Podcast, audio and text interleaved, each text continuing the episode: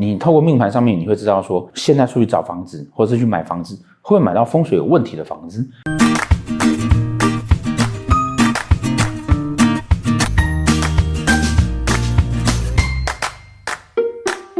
好、哦，大家好，纷乱的二零二零年快要结束了。我们在今年中的时候出了改运一，一样的受到大家热烈的回响。人跟环境是整个命理学最主要的结构。改运一呢，在讲你怎么改变你自己。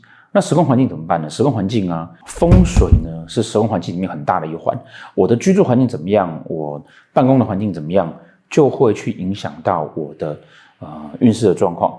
啊，这是为什么风水学在命理学里面呢如此的重要。改运二即将在年底出书了。改运二呢，主要我们就来谈风水。大家都也都知道说啊，我们需要看风水，然后需要透过风水的学问来影响我们的生活环境，让我们可以运势变得更好一点。可以招财、招桃花，可以多一点，可以纳气，气势变得更旺。但是呢，许多许多的风水的书籍呢，在看起来的时候呢，你可能会觉得太艰深，可能要背八卦图一些专有的术语。一向的我们出书就是这样子，就是让让大家简单易懂。可是简单易懂又不是简单到很粗浅的啦，或者是呃望文生义啊，或者是那个看图说故事，而是简单之外呢，我们还要让你了解原理。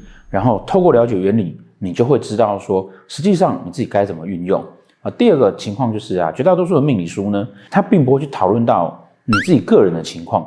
事实上呢，风水啊，就好像我们在穿衣服一样，刘德华身上穿的衣服穿到我身上，那我可能很难看。风水学呢，它必须要量身定做。感应二里面，我们谈到了啊，你如何利用你的紫微命盘。去对应你的风水情况。当然，没有学过紫微的人，可不可以看这本书呢？当然也可以，因为我们在书上呢，很简单的告诉你，在 App 里面输入了你自己的命盘，然后就可以对应你盘上的田宅宫，再来去对应风水实上的概念。那我们会清楚的讲这一段，怎么看你的命盘去对应你自己的风水状况，并且呢，告诉你说风水学上面的一些基础的概念。